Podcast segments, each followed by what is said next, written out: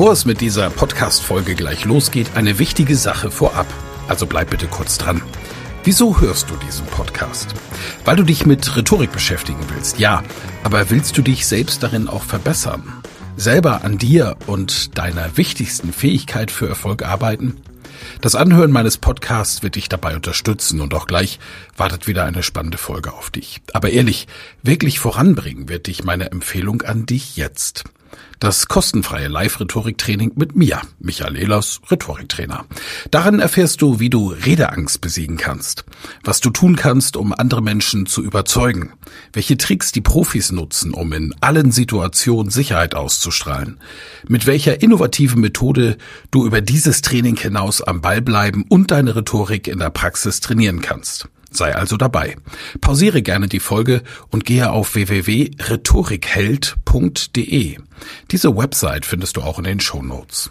Wir sehen uns dann. Ich freue mich riesig drauf und jetzt viel Spaß bei der Folge.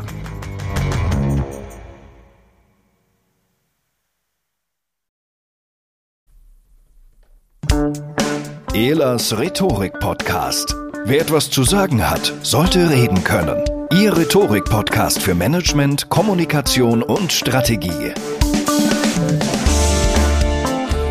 Herzlich willkommen im Februar 2022 und das dürfen Sie unter keinen Umständen verpassen.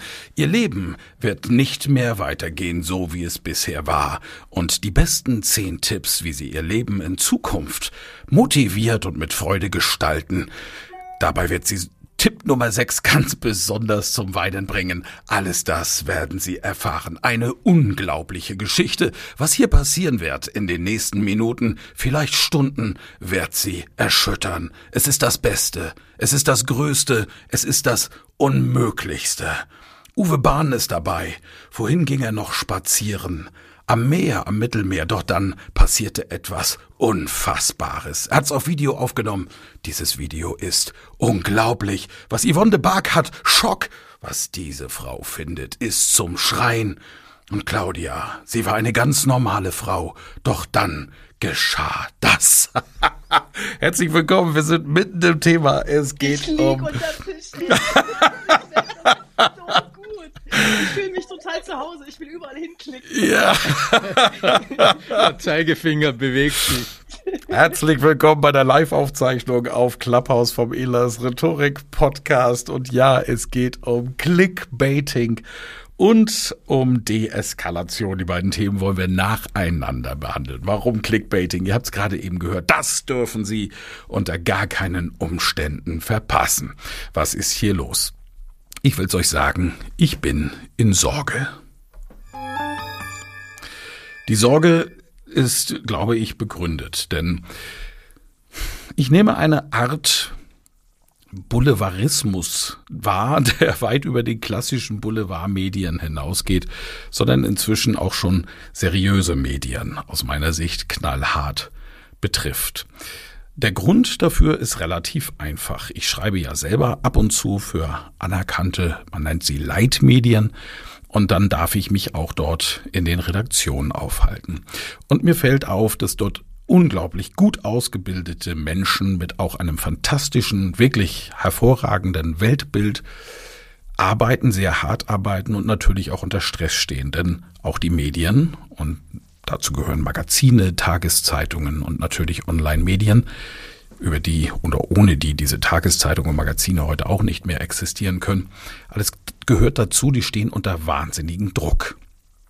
Und der Druck heißt, sie müssen abliefern, so wie jeder andere Künstler, Trainer, Experte und Speaker, Speakerin natürlich auch abliefern muss. Aber wie misst man denn eigentlich den Erfolg eines einzelnen Artikels? Früher waren es vielleicht mal die Anzahl der Leserbriefe, vielleicht auch die Anzahl der verkauften Ausgaben. Heute zählen allerdings nur noch Klicks. Viele von euch haben ein iPhone in der Tasche und wenn ihr das iPhone aus der Tasche zieht, ihr habt es ja wahrscheinlich eh in der Hand, da wir jetzt gerade live bei Clubhouse sind, dann wischt ihr einmal nach rechts, kommt auf die Widgets und irgendwo dort sind die Apple News zu finden. Und wer es in die Apple News schafft, einen Artikel dort hat, der hat es dann als Redakteur geschafft, denn sein Artikel gehört dann schlicht und einfach zu den meistgeklickten Artikeln überhaupt. Und wenn es jemand dort rein schafft mit seinen Artikel, und in den Redaktionen taucht das in den Charts auf, dann habe ich es schon einmal erlebt, gab es spontan Applaus von den Redakteurinnen und Redakteuren. Er wurde gefeiert wie ein Detective, der in sein Office zurückkommt, nachdem er einen Mord aufgeklärt hat. Ja, diese Top 10 funktionieren relativ einfach. Wer die meisten Klicks hat, der taucht dort auf. Doch reicht heutzutage in unserem Social Media verseuchten Internetnetz es eigentlich noch aus, seriösen Journalismus zu betreiben? Oder muss selbst inzwischen der seriöse Journalismus mit Clickbaiting verkauft werden? Schock, was diese Frau erlebt hat. Das wird sie zum Schreien bringen. Darüber will ich mit euch gerne diskutieren, liebe Expertinnen und Experten, nicht ohne natürlich nochmal die Elemente von Clickbaits zu erklären. Hier habe ich eine wunderbare Quelle und zwar Advidera. Ich werde sie auf unserer Mindmap, denn es ist der Talk mit der Map, auch später verlinken. Advidera.com, die haben ein schönes Glossar für Clickbait entwickelt und das finde ich ist recht gut. Die Elemente von Clickbaits. Erstens Cliffhanger. Dann passierte dieses oder jenes, ohne genau zu sagen, was. Zweitens, Call to Action. Elemente wie nicht verpassen oder unbedingt anschauen. Drittens, starke Adjektive. Unglaublich, erschreckend, schockierend und so weiter. Viertens, Superlative. Das Beste, das Schrecklichste, das Schönste oder das Unglaublichste. Fünftens, aktive Verben, freuen, sehen, schreien, lachen oder weinen. Sechstens, Internetslang, OMG für Oh mein Gott, Wow oder LOL für Laughing Out Loud, fungieren als Hingucker und als Identifikation mit der Internetgemeinde. Siebtens, Zahlen. Ziffern erzeugen Aufmerksamkeit, da sie sich vom Text abheben. Ihr Einsatz ist besonders in Listings beliebt. Also diese Elemente werden wir auf jeden Fall auf www.clubhouse-mindmap.de, der Map zu diesem Talk, wo ihr alles nachlesen könnt, was hier gesagt wird, live mitgeschrieben von der Mona, nachlesen können. Ja, meine lieben Experten, was sind eure Erfahrungen mit Clickbaits? Wo geht die Reise hin? Aus Gründen möchte ich mit der lieben Mona schnell heute mal anfangen, die in der Sonne sitzt, denn ich weiß, du hast dich ganz intensiv damit beschäftigt. Ja, also äh, erstmal hallo. Ähm, ich bin ja Journalistin und als Journalistin muss man sich natürlich extrem damit auseinandersetzen.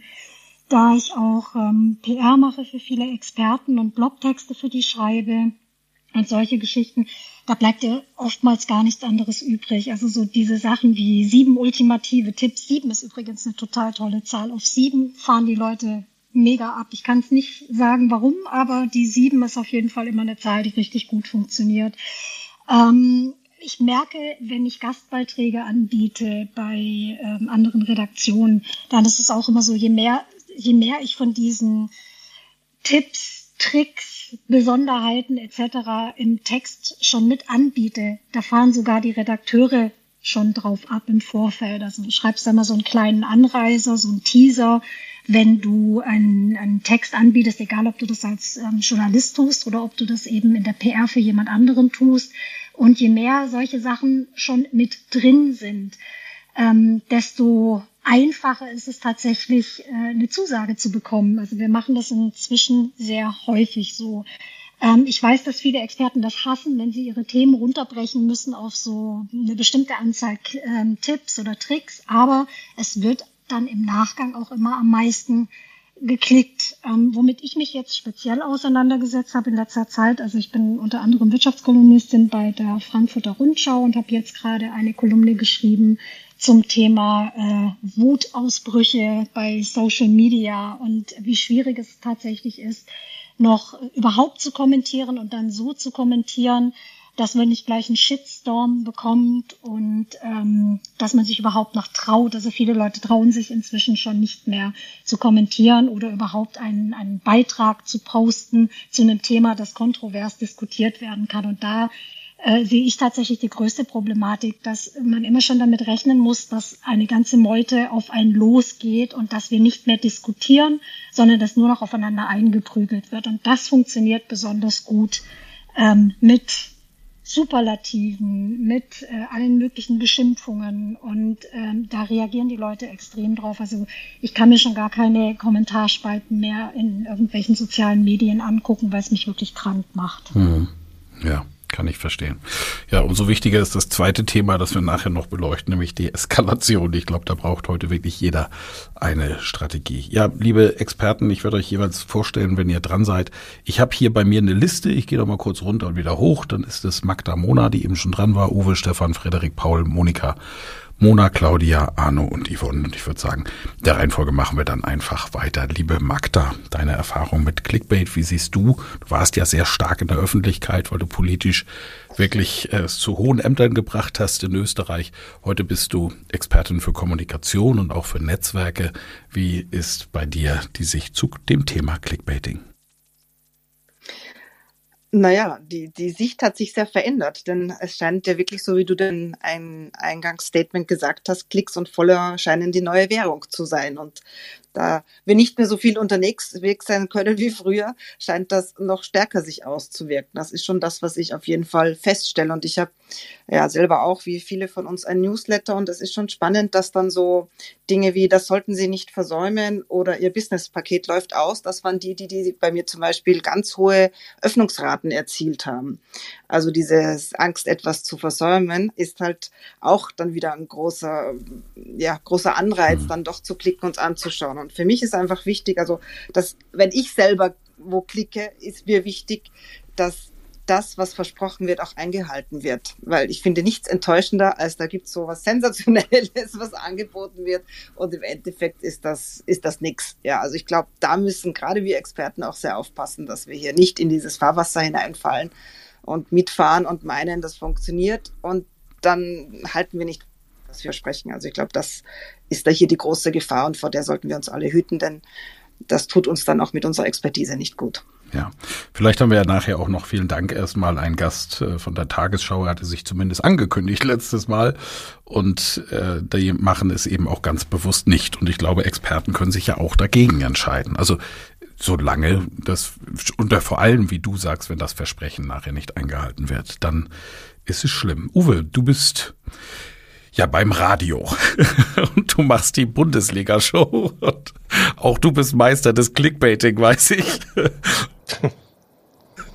naja, aber das, bei uns ist es ein bisschen anders. Ne? Also ja. bei uns geht es da um Hördauer die Hördauer zu erhöhen, dass die Leute länger am Radio bleiben. Das machst du, indem du etwas teast. Das ist wie die Schlagzeile, eine akustische mhm. Schlagzeile. Und in der Bundesliga-Show wäre es natürlich fatal, weil da hast du einen riesen Shitstorm, wenn du sagst, Tor im Topspiel Bayern München gegen Borussia Dortmund. Für wen das Tor gefallen ist, dazu mehr nach Coldplay, Pink, äh, U2 und Johannes Oerding. Ja, also. Dann äh, hältst du sie 20 Minuten und sie, sie kochen vor. Das wäre mein erster Leserbrief, den ich ans Radio schreiben würde. ja. Das, das, werde ich niemals tun. Das werde ich niemals tun. Nur damit die 20 Minuten länger zuhören. Das mache ich nicht. Ich verspreche mhm. es euch. Ja. Das werde ich niemals tun. Dinge, zehn Dinge, die Radiomoderator Uwe Bahn niemals tun würde. Erfahren Sie jetzt. So, eine davon haben wir schon mal erfahren. Wie beobachtest du denn generell, Uwe, das, äh, die, ja, das Fortkommen der Medien im Bezug auf Clickbaiting? Ich glaube, die Ursachen liegen schon viel tiefer und viel früher. Ich glaube, diese Exzellierung, äh, diese Tabellierung des Lebens, die ja auch schon äh, mit Excel-Tabellen beginnt. Da wird ja schon alles tabellarisch erfasst. Also wir, wir denken ja in Hitparaden mittlerweile. Hier wird ja alles zur Hitparade, wenn das der Thomas Heck noch erleben dürfte. Es wird, Listing-Formate sind ja Hitparaden und Klickzahlen äh, sind ja auch Hitparaden. Das oben, was ihr jetzt oben seht, das hört ihr jetzt nicht im Podcast, aber ich sag's einfach mal, auch hier bei, bei Clubhouse wird ja oben auch schon gelistet, ne? Wie viel waren insgesamt im Raum, wie viel sind aktuell im Raum. Das wird ja alles tabellarisch erfasst. Ich, ich, ich habe hab mal einmal äh, das Büro eines leitenden AIDA-Mannes, der aus der Frühzeit von AIDA kam und der zu den Visionären gehörte. Früher standen da so Zettel und Ideen, was man machen, machen kann. Mittlerweile hängen dann nur noch Verkaufscharts. Also das, was an, an Charts und Verkäufen äh, in der Wirtschaft gang und gäbe ist, Excel-Tabellen, das hat die Medien jetzt, finde ich, längst erreicht. Und äh, da geht's auch wirklich, und das merkt man, es geht vor allen Dingen um Quantität, es geht um Auflage, es geht um Werbekunden. Es gibt nur noch wenige, die dem widerstehen können. Zum Glück, und muss ich wirklich sagen, ich gehöre dazu, äh, zum öffentlich-rechtlichen natürlich auch. Gut, die haben natürlich durch die Gebühreneinnahmen sind nicht so in, in, im Zugzwang, aber ich hoffe, Sie erlauben sich das weiterhin auch nicht auch noch auf diesen Güterzug aufzuspringen. Ja, wäre sehr schön auf jeden Fall. Also vielen Dank für deinen Hinweis. Unterschiede von öffentlich-rechtlichen zu privaten nehme ich auf jeden Fall wahr. Ähm, und es hängt natürlich an Menschen. Man kann jetzt auch nicht generell sagen, die öffentlich-rechtlichen sind gut und, und sind nicht so schlimm im Clickbaiting und die privaten sind schlecht. Auch hier gilt, der Fisch stinkt vom Kopf und es liegt natürlich an den einzelnen Führungskräften, welche Werte sie dort äh, vertreten. Lieber Stefan Heinrich, ist Top-Experte für Verkaufen an Top-Entscheider, aber eben auch Content Marketing. Äh, bist du etwa einer von denen, die ständig clickbaiten? Das wahre Einkommen von Michael Ehlers treibt Ihnen die Tränen in die Augen. Ja, das stimmt, das aber sag doch mal was zum Thema. also, ich, ich denke, es hat was mit, mit tatsächlich mit Aufmerksamkeit zu tun. Ich habe gerade mal versucht herauszufinden, von welchem Datum das erste sogenannte Swipe-File für gute Überschriften ist. Und ich habe jetzt was gefunden aus dem Jahr 2001. Also das heißt, das Know-how, wie gestalte ich eine Überschrift, damit sie möglichst geklickt wird, geklickt wird, ist ja nicht so neu oder so, wie soll ich sagen, ist keine ganz neue Erfindung. Ich glaube, es hat tatsächlich was mit Ergebnisorientierung zu tun und auch mit dem Sur-Effekt, ne? schnell und hektisch reich werden, mhm. dass eben viele Leute ganz schnell ganz tolle Ergebnisse haben wollen und natürlich auf die Best Practices zurückgreifen können, weil die im Internet einfach verfügbar sind. Am Ende, denke ich, wird es darauf hinauslaufen, was Magda auch schon gesagt hat. Wenn das, was versprochen wird, hinter der Überschrift fehlt, dann werde ich das mit meiner Intelligenz oder irgendeine KI mit der künstlichen Intelligenz früher oder später erkennen und solche Leute abstrafen. Das heißt, die mhm. kriegen dann, egal was sie für Tricks anwenden, eben keine Effekte mehr. Darauf, darauf wird es hinauslaufen, denke ich am Ende ist es ja nicht schlecht, einen guten Inhalt clever zu vermarkten. Schlechte Inhalte clever zu vermarkten, das wird sich nicht rentieren. Da bin ich fest davon überzeugt. Hm, ja. Vielen Dank, Stefan. Das äh, definitiv hast du recht. Und jemand, der Umsatz machen will und Umsatzdruck hat, hat natürlich auch das Recht, mit Methoden zu arbeiten, um Aufmerksamkeit zu erlangen. Gerade in Bezug auf Medien, Frederik, weiß ich, bist du ja ähm, sehr loyal den Medien gegenüber. äh, Frederik, Doktor Frederik Höbeke, Neurowissenschaftler, ähm, ist, hat seine eigene Coaching-Ausbildung, The Coaching Leader. Ich glaube, die Hälfte der Leute hier oben im Expertenkreis waren da schon. Ähm, Frederik, deine Meinung zu Clickbaiting bitte. Ja, es ist ein Spiel mit der Konstruktionsart unseres Gehirns. Was kriegt Aufmerksamkeit? Zwei Dinge. Erstmal Dinge, die neu sind, also in irgendeiner Art und Weise im Gehirn noch nicht bekannt. Und diese neuen Dinge, die sorgen dafür, dass im Gehirn als intuitiver Reflex erstmal ein Orientierungsnetzwerk losgeht. Aufmerksamkeit wird hochgefahren und man stellt sich die Frage, was ist denn da, was ist denn da? Mit diesem Orientierungsnetzwerk, das soll halt bei neuen Situationen das Gehirn in Orientierung bringen. Wie macht's das? Erkundung. Erkundung im Internet heißt, ich klicke drauf. Äh, zweite Hebel neben neu ist, wenn etwas besonders wichtig, besonders relevant ist. Deswegen hört die gerade frisch gebackene Mutter eben ihr Kind fiepsen durch 18 Wände, wo jemand, dem es nicht wichtig ist, äh, das überhaupt gar nicht mitkriegt. Wenn man jetzt natürlich ins Clickbaiting geht, hat man meistens beide Effekte. Ne? Besondere hohe Relevanz, die aufgebaut wird und irgendetwas Neues. Äh, über die Übertreibung wird da viel gearbeitet. Äh, wir haben jetzt also hier ein Phänomen, wo erstmal die Medienlandschaft im weitesten Sinne das tut, worauf einfach unser Gehirn stumpf, ob wir es wollen oder nicht, reagiert. Meine Methode, da bin ich sehr loyal, ist einfach Medien nicht zu konsumieren. Äh, also ganz treu habe ich eben keine Zeitung abonniert und lese auch keine Zeitung und lasse das, weil mir meine Gehirngesundheit viel zu wichtig ist, als dass ich das tue. Ich sehe den schönen Spruch, wer die Zeitung liest, ist missinformiert, wer sie nicht liest, ist uninformiert. Ja, äh, ich würde sogar fast sagen, wer sie dann aber liest, ist akut falsch informiert. Äh, in einer Art und Weise, dass auch die Aufmerksamkeit, die dann weiter stattfindet, äh, wirklich zu gesundheitlichen Problemen führen kann und schlechtes Denken produziert. Also ich, ich sehe, sehe das unglaublich bedenklich, habe dort eine hohe Skepsis und eine hohe Frustration mit dem, was ich dort, ähm, was ich dort sehe. Äh, meine Informationen kriege ich vor allen Dingen aus den Teilen der Medienwelt, die ganz anders ticken, also so Monatspublikationen am ehesten und am, am liebsten direkt aus der Wissenschaft. Äh, denn ich möchte mein Gehirn nicht an, an diesen Herointropf äh, der Medienlandschaft hängen und dann auch noch so blöde sein, dafür zu bezahlen. Das würde ich nämlich für mich persönlich als äh, blöde wahrnehmen. Ich verstehe, dass es viele Leute gibt, die da auch beruflich dranhängen, diese Information brauchen, die dort mhm. kommuniziert werden. Dann empfehle ich zumindest einen konstruktiven Umgang damit und immer wieder das Abstand halten und das Gegenarbeiten. Ja, du hast ja nun äh, gesagt, wie du damit umgehst und ja keinen Tipp gegeben, wie man damit umzugehen hat. Und ich glaube, so die Top-News des Tages gehen ja auch an dir nicht vorbei, Frederik. Die werden schon irgendwo auftauchen, wenn man sein Handy in die Hand nimmt. Ne? Äh, wenn man entweder kommt irgendwie ein, hast du schon mal gehört, oder jemand teilt es dann mal bei Instagram, Facebook oder Co.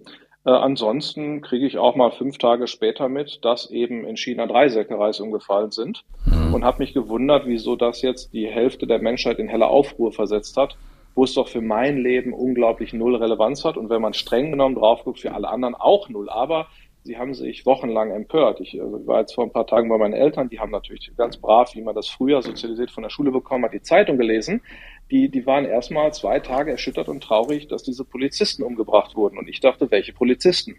Mhm.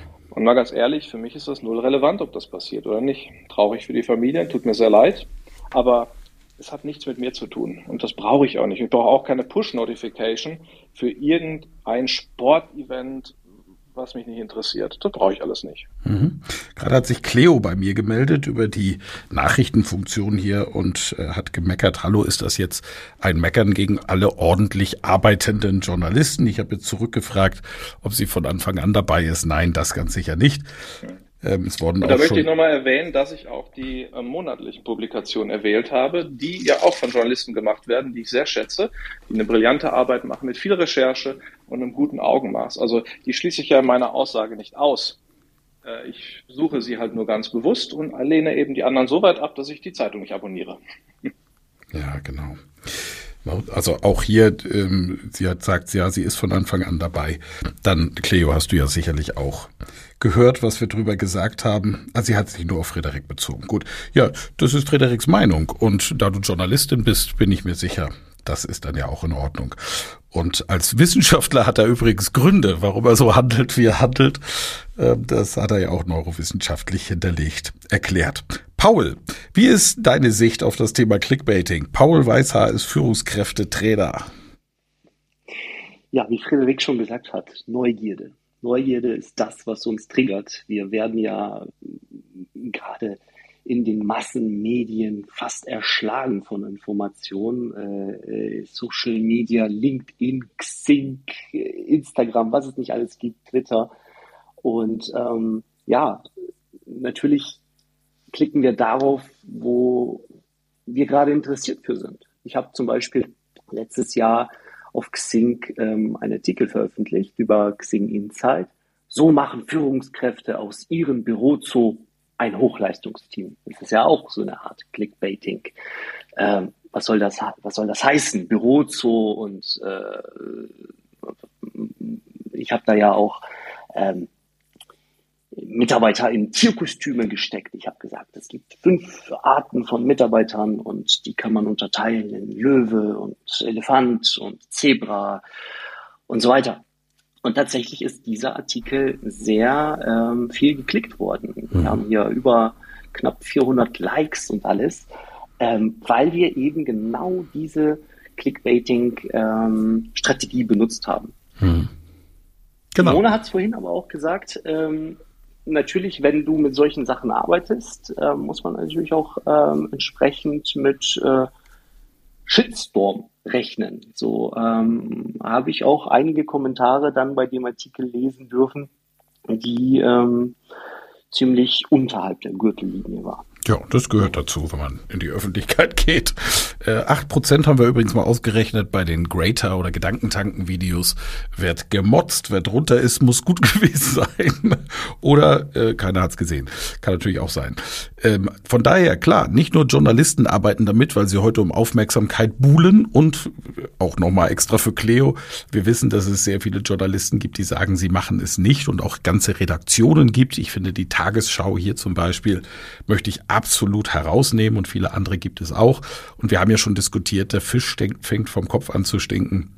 Das hat natürlich ganz viel mit den Führungskräften zu tun dort in den einzelnen Häusern. Und in unserem Markt ist es genau dasselbe. Und überhaupt, wer in die Öffentlichkeit will, der muss ja die Aufmerksamkeit ziehen. Und Inhalte sind oft komplex und sie mit einem Clickbaiting ja, heranzuziehen, ist das in Ordnung. Bin gespannt auf die Meinung von Frau Dr. Monika Hein, Stimmexpertin, die sogar schon Hollywood-SchauspielerInnen ausgebildet hat. Liebe Monika. Ach ja, ich höre euch gespannt zu und finde das total interessant. Ich bin so ein bisschen, hm, hin und her gerissen, also sehr ambivalent, was dieses Thema angeht, weil ich habe mich natürlich über Corona auch sehr mit Marketing beschäftigen dürfen und müssen ähm, und mich aufstellen dürfen und müssen äh, habe mich dann natürlich auch ne, mit äh, Webinarüberschriften beschäftigt und bei mir blieb irgendwann die drei hängen. Also bei mir gibt es drei Schritte zur starken Stimme im Webinar oder ähm, die drei besten Tricks zur Atmung und ich halte mich auch an die drei und ich finde auch die drei besten raus.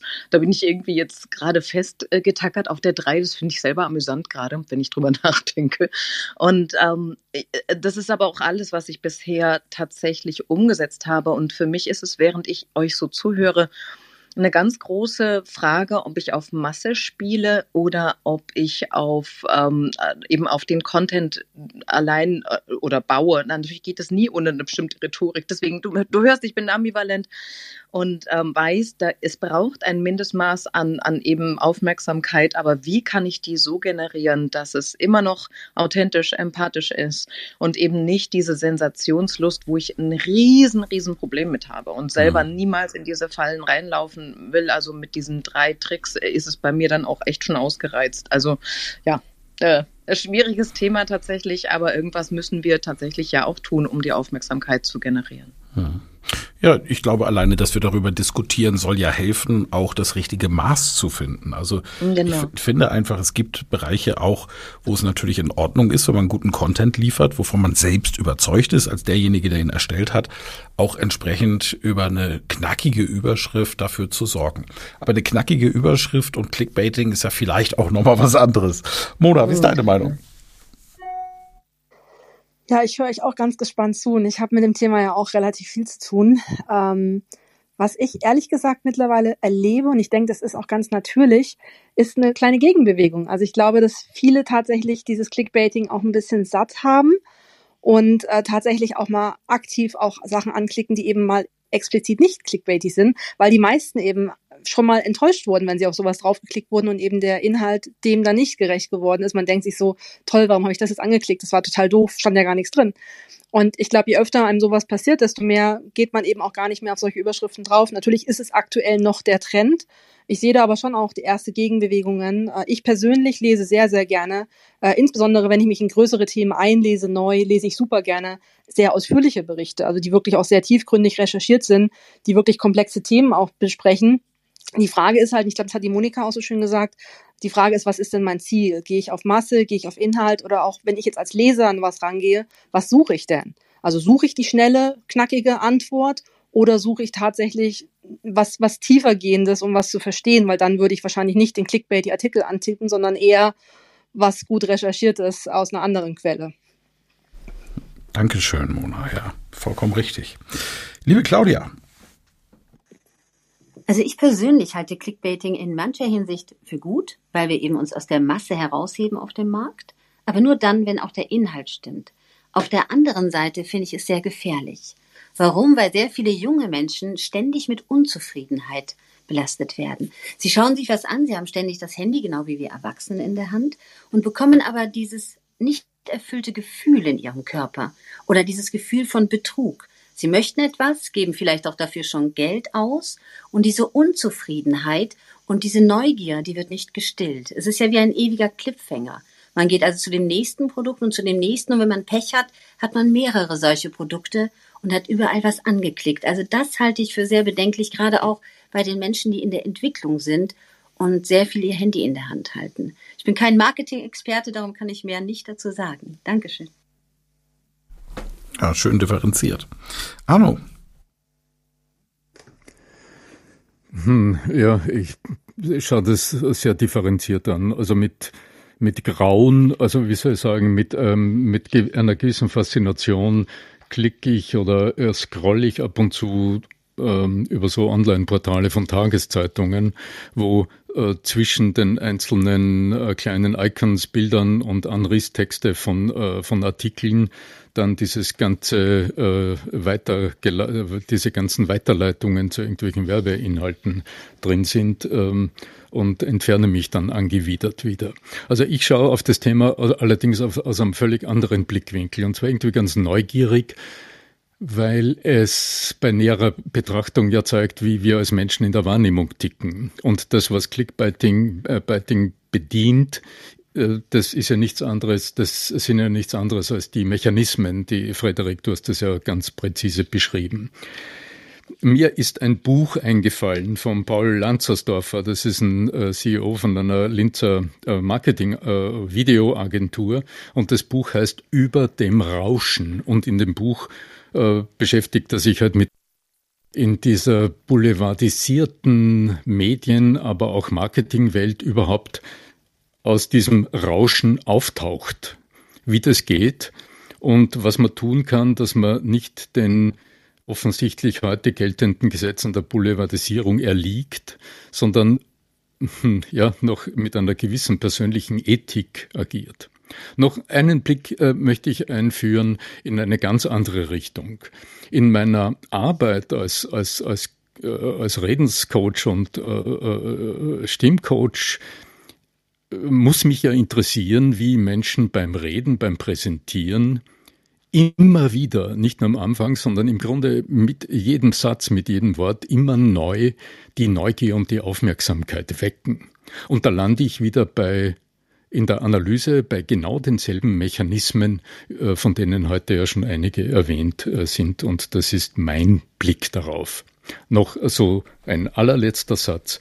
Mit Spaß und Neugier nutze ich ein, einen äh, Artificial Intelligence Writing Assistant, Jasper heißt er und es ist unglaublich toll zu sehen, wie man aus ein paar hingeschriebenen Sätzen dann plötzlich unglaublich geile Titel sieht, mhm. die dieses Tool irgendwie schafft und es ist spannend äh, zu sehen, wie das funktioniert und wie das klappt. Ja, das verlinken wir natürlich auf unserer Website für alle, die neu dabei sind oder reingeschaltet haben. Das hier ist der Talk mit der Map unter www.clubhouse-mindmap.de gibt es ein Skript zu dem, was wir hier besprochen haben, zum heutigen Thema im Rhetorik-Club Clickbaiting und Deeskalation. Und bevor ich zu unserer letzten Expertin komme, nämlich Yvonne, gibt es noch etwas Besonderes.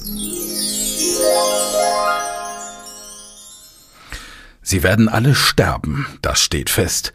Die einen allerdings später. Die, die so klug sind und Klosterkitchen trinken. Ingwer-Shots, der Sponsor unseres Talks, ist auch wieder mit dabei. Ganz liebe Grüße an Mario Fürst. Er ist heute Zuhörer und er hat gesagt, naja, für alle, die Klosterkitchen Ingwer-Shot mal probieren möchten, gibt es heute 30 Prozent auf das gesamte Sortiment im Webshop. Den Webshop findet ihr bereits oben oder eben unter www.klosterkittchen.de. so. Yvonne, habe ich ge gut geklickbait. Ja, ich wollte es gerade sagen, grandios. Bevor wir jetzt zu unserer letzten Expertin kommen, die Expertin für Körpersprache, analoges und digitales Auftreten. Das, was sie zu sagen hat, werden sie nie mehr vergessen und es wird ihr Leben verändern. Kloster Kitchen. Ja, dann leg mal los, jetzt kennen wir dich. Ja.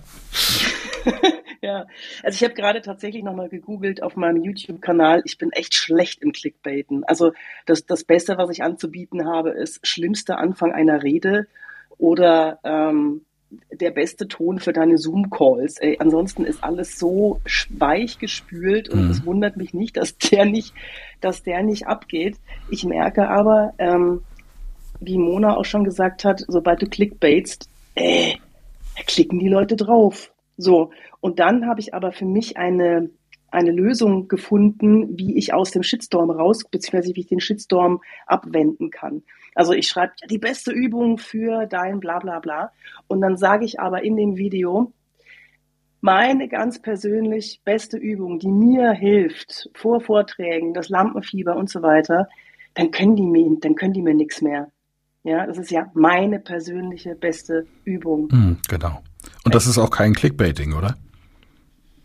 Im Video kann ich ja nein, aber das sage ich nicht. Ich sage ja natürlich nicht im Video Teaser dann. Ja, wir sind das jetzt, ist die beste. Wir, wir gehen jetzt, vielen Dank, wir gehen jetzt in die offene Diskussion. Aber Yvonne, Yvonne, ich finde, das ist ja auch deine Titel, ist ja kein Clickbaiting. Also wenn du sagst, der schlimmste Fehler am Anfang einer Rede, ähm, für mich ist das noch ein Titel. Ein Clickbait, Clickbaiting ist es für mich dann, oder? wenn, ja, es weichgespült, ja. Und, und das finde ich eben in Ordnung. Und hier klicke ich. Und wo ich jetzt inzwischen ja schon negativ beim Titel reagiere und einfach nicht mehr klicken will, ist, äh, wenn, wenn, wenn eben dieses, äh, wenn du das verpasst, dann äh, passiert. Und, und da habe ich einfach, kein, also ich habe zum Beispiel, also ich für mich habe dann irgendwann mal beschlossen, ich will das nicht mehr machen. Und deswegen jetzt mal die Frage in die Runde, kann antworten, wer will. Ähm, ist das Clickbaiting auch etwas für eine Zielgruppe? Also sage ich mal, Gibt es Menschen aus bestimmten Milieus oder äh, wie auch immer, vielleicht kann da unser Neurowissenschaftler dazu was sagen, die darauf nicht ansprechen? Oder äh, trifft es am Ende des Tages doch jeden, weil es Tagesform ist? Wieso? In welchem Milieu ist denn Frederik? Nein, ernsthaft. Wissenschaftler. Also, Kirchen. Was willst du denn da wissen? Also. Also ich wollte, wollte einfach nur noch mal daran erinnern, dass Baiting äh, was mit Ködern zu tun hat, wenn man es einigermaßen direkt übersetzt. Und Ködern ist ja nichts Schlechtes. Und wir wissen ja, dass der Köder dem Fisch und nicht dem Angler schmecken soll. Und deswegen ködere ich natürlich auch mit meinen Überschriften hoffentlich die Leute, die es dann nachher auch interessiert.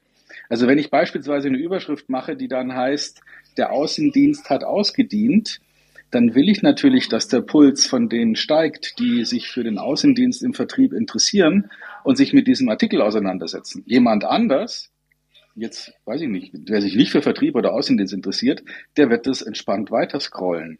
Das will ich ja genau. Was ich dir recht gebe, Michael, es macht natürlich keinen Sinn zu sagen, diese drei Todsünden werden sie umbringen, wenn sie nicht bis Mittwoch das gelesen haben. Aber das hat jetzt, glaube ich, auch nichts mit Milieu zu tun, sondern eigentlich mehr mit, weiß ich nicht, IQ oder was meinst du, Frederik? Ich will nur kurz vorher sagen, ich werde nämlich gerade gelüncht von Kloster Kitchen.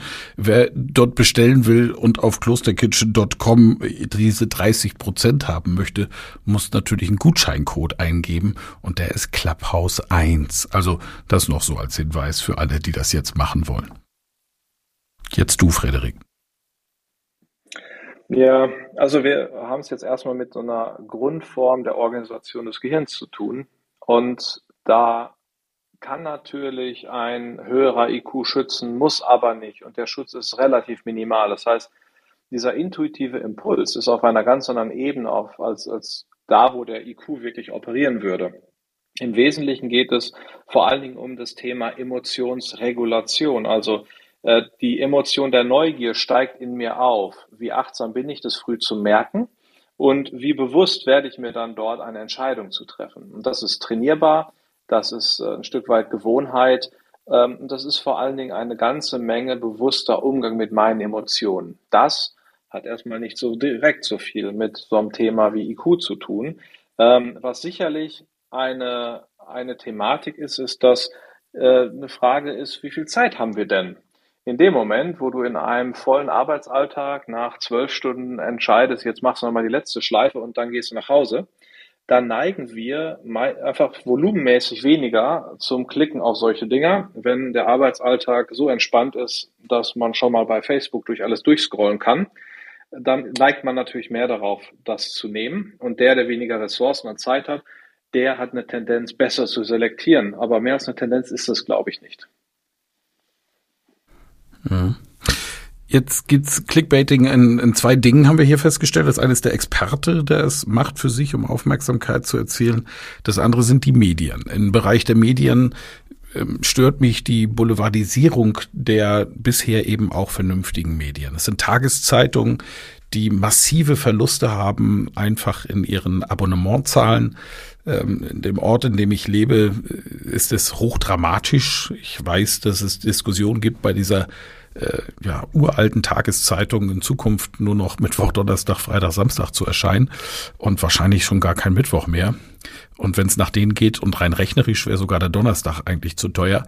Ähm, und im Online-Bereich als auch in ihrer Tageszeitung findet immer mehr Boulevard statt. Also es wird immer mehr über Leute gesprochen, es wird immer mehr geherzt und es wird auch immer mehr mit dieser Veränderung des Inhalts immer mehr Clickbaiting betrieben.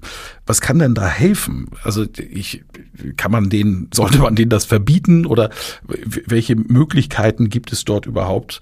Jetzt mal an die Profis hier gesprochen also insbesondere Mona Uwe, was kann man denn überhaupt machen, um, um das einzudämmen? Denn diese Entwicklung ist doch schlimm, oder nicht? Ich also, glaube, das hängt. Gefällt die Entwicklung. Entschuldige, Uwe. Mach nee, mach, mach du, mach du, komm.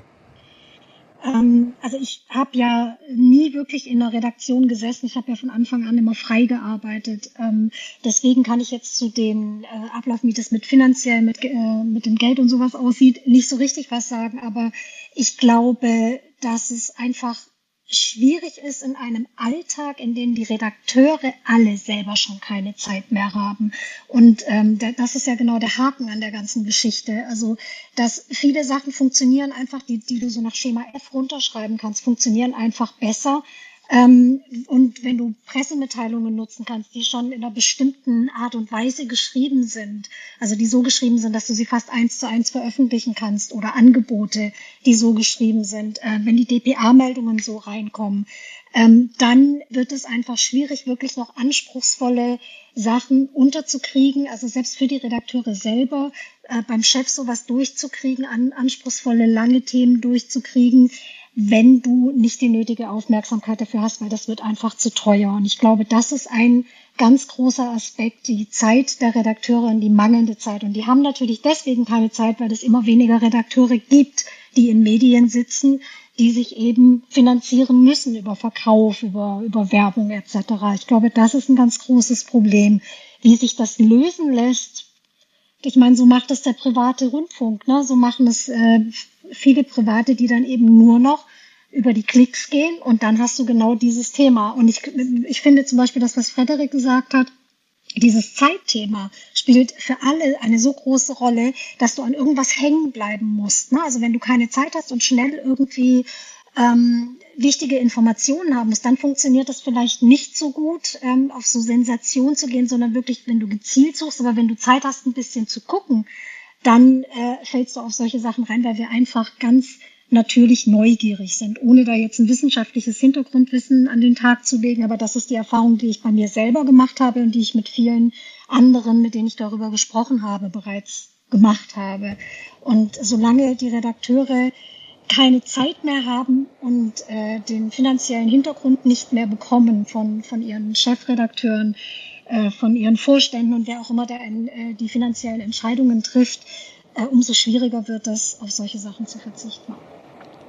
Das passt ganz gut. Vielleicht eine Ergänzung dazu, Michael. Ich glaube, Zeit ist nicht nur für die, für die Macher ein Faktor, sondern auch für die Konsumenten. Und ich fand das natürlich ganz spannend, was Frederik gesagt hat, dass er eine Monatszeitschrift liest. Und ich glaube, wir müssen diese Taktung nicht mitgehen. Ich gehe sie, und ich merke es jetzt gerade hier, diese sechs äh, Wochen hier Auszeit, nicht Auszeit, aber südländischer Lebensstil, weg vom deutschen Medien, die kann ich natürlich über ein Smartphone erreichen, aber ich tue es nicht. Ähm, dieser Zeitfaktor ist, glaube ich, ein, ein, ein ganz wichtiger Moment und sich einfach auch die Zeit zu nehmen. Ist, äh, ein Klick sagt das schon. Klick ist eine Sache von Millisekunden. Und das wird dann gezählt quantitativ. Eine, eine Zeitung aufzuschlagen dauert schon, glaube ich, das Vierfache. Und ein Buch zu lesen. Und Michael, wir beide nehmen uns Zeit. Wir machen eine Woche Teneriffa äh, und, und machen keinen Videocall, sondern wir nehmen uns mal die Zeit, um was Tolles zusammen äh, zustande zu bringen und gehen nicht auf Clickbaiting. Und ähm, wenn ich dann sowas lese, was weiß ich, ich habe neulich mal wieder Sylt, irgendwie war eine Überschrift, äh, was weiß ich, sieben Millionäre und ihre Reddachparadiese. Ich hätte echt kotzen können. Also, ja. wenn, wenn da gestanden hätte Sylt Doppelpunkt reich für die Insel. Das wäre ein Artikel, den hätte ich, hätte ich mir gerne durchgelesen. Mhm. Das wäre eine originelle Überschrift, aber kein Clickbaiting-Artikel. Und ich glaube, man kann auch Traffic, das noch als Zusatz, man kann Traffic auch mit Originalität und Humor erreichen und nicht nur mit Clickbaiting. Also mein größter äh, Traffic-Erfolg bei LinkedIn war vor, glaube ich, drei, drei Wochen, Mhm. äh, weil ich, ich bekam über den Algorithmus, ich heiße Bahn mit Nachnamen, Bahn, also wie Eisenbahn, wie Verspätung. Und ich bekam über den Algorithmus von LinkedIn ständig einen Job als Schaffner angeboten. Und, und ich habe das Ding reingestellt nach dem Motto, äh, liebe, Link, liebe LinkedIn-Leute, wenn ihr mir noch einen weiteren Job als Schaffner anbietet, dann kündige ich das Abo. Und das, das war null Clickbaiting, das war skurril, das war humorvoll und es, ich glaube, 70.000. Also Ja. das war der größte virale Erfolg, der nicht über Clickbaiting kam. Ja, es geht ja auch ohne. Also das beweisen ja auch seriöse Medien immer und immer wieder. Und das muss man ja auch alles nochmal ganz, ganz deutlich sagen. Und allen voran wirklich äh, Tagesschau. Schade, dass Dominik heute nicht dabei ist, aber der ist auch in der Sonne, wie ich weiß. Dein guter Freund Uwe, der ja für die Tagesschau arbeitet. Und den werden wir zu einem anderen Talk dazu aber gerne nochmal interviewen. Ja, toll. Ich finde, wir haben das gut aufgearbeitet. Und ich möchte das zweite Thema des Tages jetzt nochmal anteasern und dann direkt Monika bitten, dazu etwas zu sagen. Es geht um Deeskalation. Wir leben in einer Gesellschaft, die im Dauerstress steckt, weil draußen ein Virus ist, der unsere Lebensrituale, unseren Alltag verändert hat. Und viele Menschen mögen sich das gar nicht eingestehen. Aber es ist Angst da. Und diese Angst wird natürlich auch wieder durch die Medien, die Kommunikation der Regierung auch entsprechend gestärkt. Und das mit gutem Ansinnen, das will ich auch unterstellen, nämlich die Menschen zu schützen und zu, zu diesem anderen Verhalten mit Maske tragen und Abstand und allen weiteren wichtigen, nötigen Dingen, Hände waschen, auch zu animieren. Das ist gut und das ist richtig, doch macht es etwas mit den Menschen. Und ich denke, Unsere Beobachtung, meine auf jeden Fall, ist es, dass diese gestressten Menschen dann auch dazu neigen, schneller mal auszuflippen oder zu eskalieren. Es gibt diese wunderschönen neuen Stufen der Konflikteskalation nach Professor Glasel. Es gibt den Win-Win-Bereich, drei Stufen, also drei Bereiche, neun Stufen. Win-Win ist Verhärtung, Polarisation und Debatte, Taten statt Worte. Wenn der Konflikt jetzt hier nicht deeskaliert wird, geht es in den Bereich Win-Lose, die Sorge um das eigene Image. Es werden Koalitionen gebildet. Fünftens ist Gesichtsverlust. Sechstens Drohstrategien werden aufgebaut. Und wenn nicht jetzt spätestens deeskaliert wird, führt's zu Lose-Lose, begrenzte Vernichtungsschläge, Zersplitterung und am Ende geht's gemeinsam in den Abgrund. Konflikte kennen wir alle, Konflikte, die eskalieren auch. Wie deeskalieren wir, Monika? Ui, großes Thema, das du gerade anschneidest. Also wie deeskalieren wir? Es gibt verschiedenste Möglichkeiten, finde ich, de zu, äh, zu deeskalieren. Also erst einmal finde ich immer wichtig im Moment von, äh, also Gefühle sind was Tolles und gleichzeitig müssen wir manchmal einen Schritt zurückgehen und ein Gefühl benennen oder erstmal äh, klarkriegen, was ist denn da jetzt gerade los. Ähm, wir steigen viel zu schnell ein, also wir lassen uns zu wenig Zeit, um mal zu kapieren, was ist denn da jetzt gerade los. Und ähm, man kann bei vielem erstmal natürlich versuchen, äh, Verständnis aufzubringen, also egal, was mir jetzt gerade missfällt und wo es eskaliert, ne, zu sagen, okay, was ist denn da eigentlich dran? Wie kann ich den Standpunkt vielleicht verstehen? Wo kann ich um die Ecke denken? Mache ich mir die Mühe? Hm, Die meisten im Moment nicht. Also auf Social Media, das hat Mona vorhin schon gesagt, man kann kaum hingucken, weil es so furchtbar ist. Und da nutzt auf Social Media zu deeskalieren zu wollen, ist, ist äh, eine Sisyphus-Arbeit, weil es einfach unglaublich viel Destruktives gibt an Postings. Das finde ich manchmal auch ganz schön deprimierend. Im direkten Kontakt in der Kommunikation mache ich ganz gute Erfahrungen damit, auch mit meinen Kundinnen und Klientinnen und Menschen, mit denen ich arbeite, wirklich ähm, zurückzutreten, Atmung zu beobachten, also mich selber auch ein Stück weit zu managen und also Raum zu schaffen, Space zu schaffen. Das haben wir alle zu wenig. Und ich glaube, diese Räume, die wir brauchen, Zeit, um Dinge zu verarbeiten, Zeit, uns selber zu spüren, selbst empathisch mit uns umzugehen, das fehlt im Moment. Und das wäre so der wichtigste Anker, glaube ich. Dann wäre vieles vielleicht ein bisschen weniger heiß äh, gegessen und auch diskutiert. Michael? Ja, ich bin da. Ja, danke. Mona, ich, äh, du hast damals auch, als wir gesagt haben, wir wollen über Deeskalation sprechen, meine ich, direkt reagiert. Ich, ne? Oder? Auch Mona schnell, aber du auch. Okay. ja, nee, gerne. Ähm, ja, also, also ich glaube auch, das Thema Zeit ist ein ganz wichtiges, weil ich glaube, wir reagieren einfach ganz, ganz oft impulsiv und denken überhaupt nicht drüber nach, weder ob das überhaupt, ich meine, da geht es ja auch um das Thema Kommunikation, habe ich es überhaupt richtig verstanden? Hat die Person überhaupt genau das gemeint, was ich verstanden habe? Ähm, und dann sind wir halt sehr, sehr schnell auch in der Reaktion, anstatt erstmal zu verarbeiten, was wir eigentlich empfangen haben. Und ich glaube, gerade dieses ähm, Abkoppeln von, okay, was, was war denn eigentlich gemeint und was habe ich denn verstanden und einfach mal die richtige Rückfrage stellen kann, manchmal das ganze Ding schon deeskalieren. Äh, manchmal ist es wirklich nur ein Extrasatz, der das ganze Thema ähm, umdreht.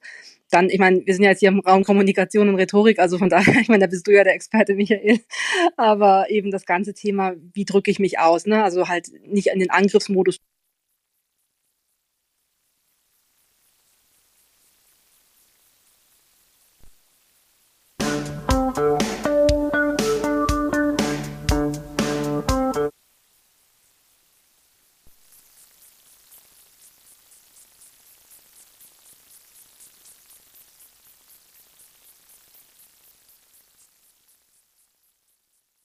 Kommunikation, wie drücke ich mich aus?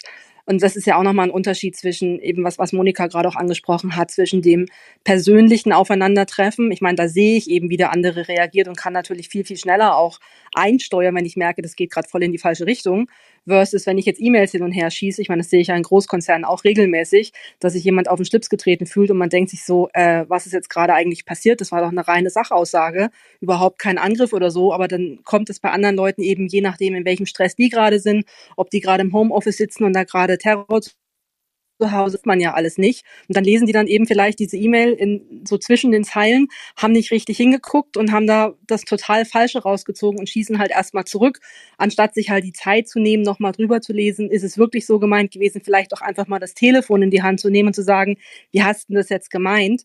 Ähm, bei mir kam das jetzt so an war das das, was du gemeint hast? Und damit könnte man, glaube ich, ganz, ganz viele Missverständnisse schon erledigen. Bei sozialen Medien bin ich genau bei euch, sehe ich genauso katastrophal, was da teilweise für ein Umgangston herrscht. Ich habe auch manchmal das Gefühl, einige Leute wollen auch gar nicht miteinander reden, die wollen einfach nur, ja, ich weiß nicht, ihr mieses Leben an anderen auslassen. Ich weiß gar nicht, wie ich das formulieren soll. Mhm. Also man, manchmal weiß ich wirklich nicht, was bei Leuten los ist im Kopf. Ähm, aber so im normalen Miteinander, denke ich mal, das meiste kann man wirklich mit Rückfragen und einfach mit ja, Aufmerksamkeit einfach beheben. Ich würde ganz kurz was ergänzen dazu. Also ich finde es momentan eine sehr gefährliche Situation. Also das Prinzip, was wir bei Corona erlebt haben, dass auch äh, selbst so ein, so ein Magazin wie Spiegel Online, wenn man das mal durchscannt, dann bestehen mittlerweile über 80 Prozent aus Bad News, aus äh, Clickbaiting-Geschichten, die mit Panik und Angst umgehen. Und wenn man jetzt unter dem Stichwort Ukraine das Ganze sieht, dann haben die Medien da eine, eine sehr, sehr hohe Verantwortung, die, der sie nicht gerecht werden. Ähm, das eskaliert gerade, finde ich, extrem. Und äh, ich will nicht sagen, dass wir durch, durch mediale Kraft in einen Krieg hineingeraten. Das vermute ich mal nicht. Äh, ich hoffe, dass da genug, genug kluge Köpfe sind. Aber das ist ein, ein, ein ganz gefährlicher äh, Eskalationsschwebebalken, der auch immer schlimmer wird, glaube ich. Und äh, dass soziale Medien, aber auch, äh, sagen wir, klassische Online-Medien äh, da eine wichtige Rolle spielen und eine verhängnisvolle Rolle spielen können. Äh, ich hoffe es nicht, aber ich sehe die Gefahr immens. Mhm. Ja, klar. Mona, du warst dran. Dann Claudia vielleicht. Ich würde auch gerne noch was hm? ergänzen. Ja. Ähm, gar nicht, oder? Ja, Mo Mona, Claudia, Yvonne. Ich warte. Okay. Ähm, also es ist tatsächlich so, dass ich aber genauso störend wie den unglaublich schlechten Umgangston, den die Menschen miteinander haben, auch finde, die Menschen, die dann immer versuchen, ihnen die Welt zu erklären und sie zu erziehen. Ähm, und das ist halt auf jeden Fall der völlig falsche Ansatz. Ne? Also ich glaube, äh, dieses äh, mit der Moralkeule auf irgendwas dann drauf zu hauen, egal ob das jetzt höflicher geschrieben ist, dezenter geschrieben ist, weniger Schimpfwörter benutzt oder weniger du, du, du, aber generell immer ähm, in eine Ich erkläre dir mal, wie es geht, Baby Richtung zu gehen, finde ich mindestens genauso schlimm wie die Eskalation in der Wortwahl und der Aggressivität. Ja, ich würde gerne auch noch was beisteuern. Und Bitte. zwar finde ich, man kann nicht beides immer vergleichen, dass man sagt, eine Deeskalation führt auch zur Konfliktlösung. Das ist ja ein ganz großer Unterschied. Oftmals ist es so, dass man erstmal dafür sorgen muss, ja, dass die Stimmung überhaupt in der Lage dazu ist, dass man einen Konflikt lösen kann. Und dazu gehört viel emotionale Selbsterkenntnis. Ist man überhaupt in der Lage, wirklich sich auf den anderen Menschen einzulassen und mal aus dieser Haltung herauszugehen oder aus diesem Streit herauszugehen? Kann man diese emotionale Intelligenz aufbringen, dass man sich herausnimmt und nicht weitere Energie da reingibt, die negativ ist, sondern die Menschen mal auffängt? Diese ganze Art und Weise, egal ob es in den Medien ist oder in den Büros ist, in den Firmen ist, hat ja genauso viel im Endeffekt zu tun wie mit Mobbing oder anderen Dingen. Das macht ja die Menschen richtig krank. Und wenn man in der Lage ist, die Selbsterkenntnis zu bekommen, dass man sich runterleveln kann, dass man wirklich mal auch deeskalieren kann, wenn man den Konflikt noch nicht löst, aber dass man erstmal eine Stimmung schafft, wo die Menschen wieder auf eine andere Sichtweise das Problem angehen. Also in Ruhe und mit Sachverstand. Raus aus dem Gefühl in den Sachverstand hinein, dass das eben nicht so emotional ist, weil oftmals sind es ja Trigger aus der Vergangenheit, die die Menschen hochkochen und nicht unbedingt die aktuelle Situation. Dankeschön. Da hat Paul Ekman was Tolles rausgeforscht. Er hat mal äh, den Begriff Refraktärphase in einem seiner Bücher ähm, erwähnt und erklärt, dass man äh, im emotionalen Tunnel steckt, wenn einen sowas richtig aufregt und dass man dann mit kognitiven, mit, mit Argumenten überhaupt nicht erreichbar ist. Und dass man erst aus diesem Tunnel wieder raus muss, bevor wir wieder sachlich miteinander reden können. Und ich glaube, das ver, ver, versäumen ganz viele, um das zu ergänzen, Claudia, dass, dass wir aus diesem Tunnel eher, wir bleiben da, glaube ich, dauerhaft gerade drin, so die Allgemeinheit. Ja, wir laufen alle mit unserem kleinen ähm, Emotionstunnel rum und kriegen den nicht abgesetzt. Und ich glaube, dafür hilft ganz ganz viel, ähm, ja, wie gesagt, atmen, selbst an der Stimme arbeiten ist auch oft deeskalierend für sich selber sogar. Dann ähm, sich mit, mit Wortwahl auch manchmal so, um Zeit zu verschaffen, bestimmte rhetorische Mittel sich anzueignen. Was kann ich denn dann sagen, wenn ich merke, mir geht gerade die Düse, ja? Das hat ganz viel mit Selbstmanagement zu tun, damit ich selber angreifen kann. Das sind ja nicht immer die anderen, die Bösen, sondern wir selber sind ja auch manchmal in diesen merkwürdigen Tunneln drin. Und da heißt es dann bei sich selber anfangen und genau wie Mona sagte, nicht die anderen erziehen wollen, sondern erst einmal mich selber auch runterdampfen. Und in dem Moment habe ich ja auch ganz viel Einfluss auf den Konflikt, wenn ich mich dann im Griff habe.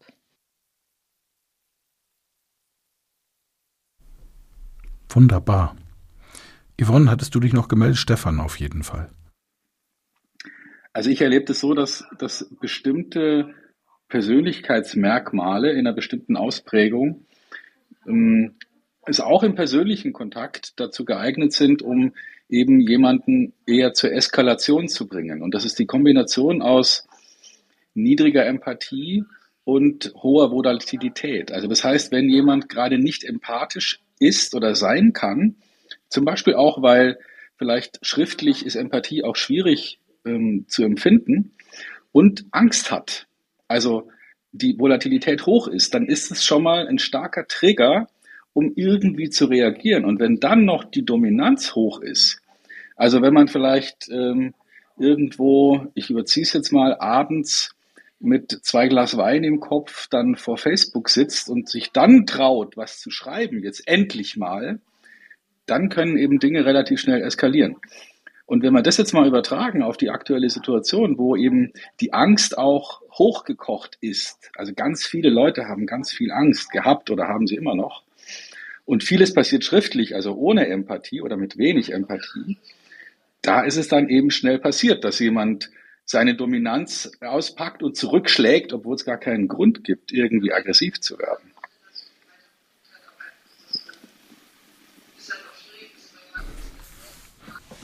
Ich finde, zur Empathie gehört eine ganze Portion, weiß ich, wie ich auf andere wirke.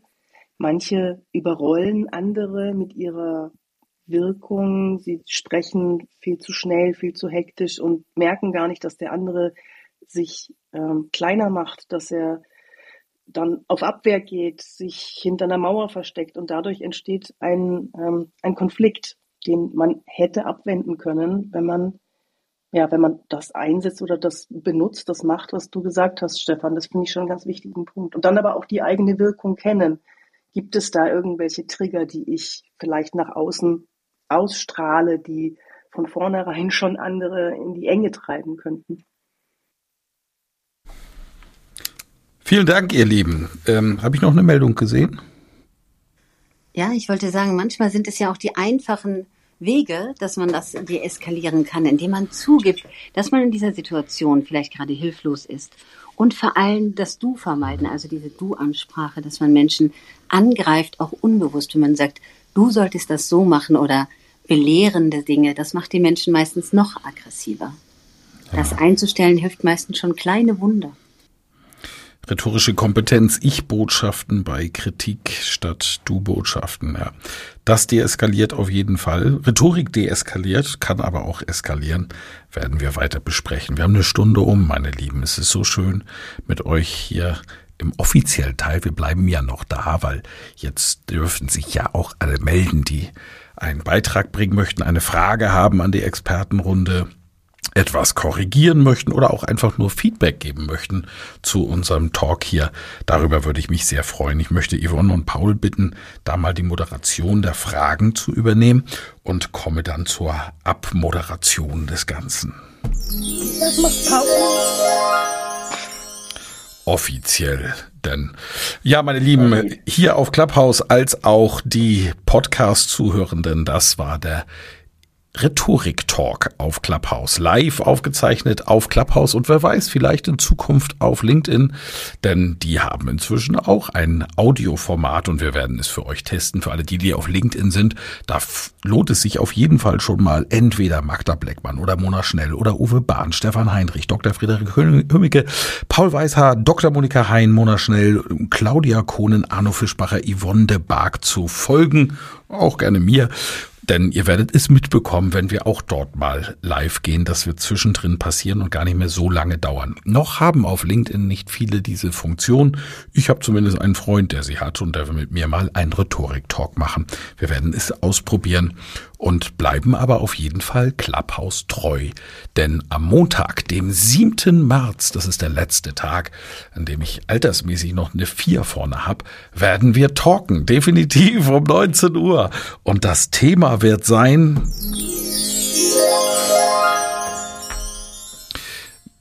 Verpassen Sie nicht, welche Tiefen Ihrer Persönlichkeit Ihr Leben in Zukunft steuern wird war das geklickbait? Ich weiß nicht. Es geht um Deep Ocean und das Deep Ocean Profil. Es geht um Persönlichkeit und auch die Erfahrung, die die Experten damit gemacht haben. Das ist mein Geburtstagswunsch für den 7. März, dass wir darüber sprechen. Ich freue mich wahnsinnig darauf und will im offiziellen Teil zumindest noch darauf hinweisen, dass es am 14. Februar und auch sonst monatlich ein gratis Rhetoriktraining gibt.